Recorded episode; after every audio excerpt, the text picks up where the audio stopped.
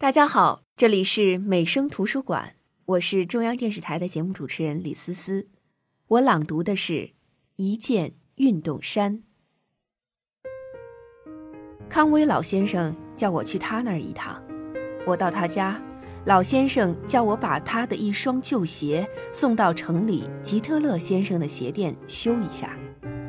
我们两家是邻居，康威老先生年事已高，帮他做点事儿。是应该的。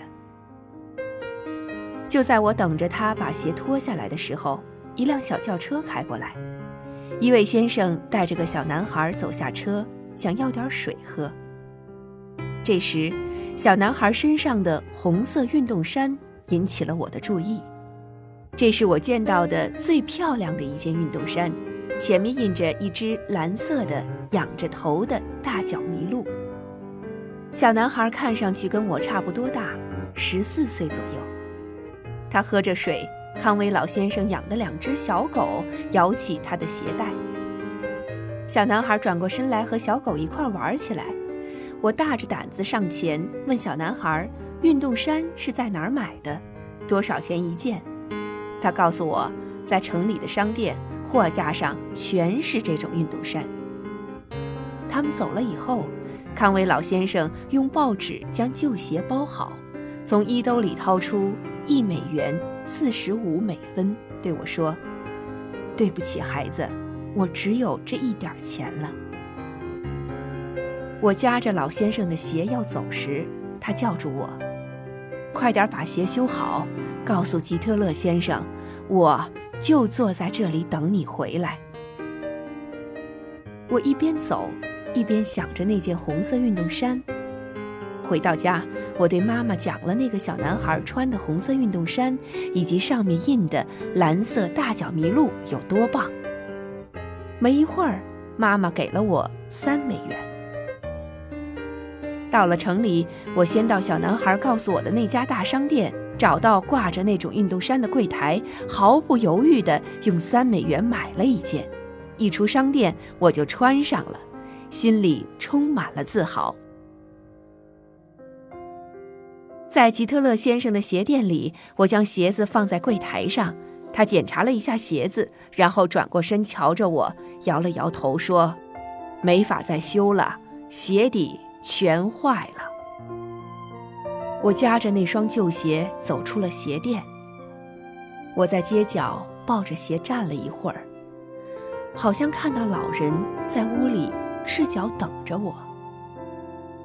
我瞥了一眼这双老人穿的不能再穿的破鞋子，心想：这双鞋子可能是他最亲近的东西了。我又一次站在商店的门口，把运动衫脱下来，走进了商店。我向售货员说明为什么要买一双鞋。哦，我认识那位老先生。他来过几次，售货员和颜悦色地说：“他常想要双软点的鞋子，我这儿还有几双。”他转身拿出一个鞋盒，盒子上的标价四美元五十美分。我用这件运动衫再加上一美元四十五美分买下这双鞋，可以吗？售货员没说什么，他拿起一双长腰袜子放进鞋盒里。我把那件印着骄傲的、仰着头的大脚麋鹿的运动衫放在柜台上，抱着鞋盒走出商店。我走回那间熟悉的小屋，一本正经地对康威老先生说：“吉特勒先生说你的鞋不能再修了，鞋底全坏了。”老先生的眼神里没有流露出失望。哦，那就算了。把鞋放在这儿，我自己还能修一修，再穿一段时间。我打开鞋盒，那双崭新的软皮鞋呈现在他面前。他那双大手拿着鞋，不停地抚摸着，泪水从面颊流了下来。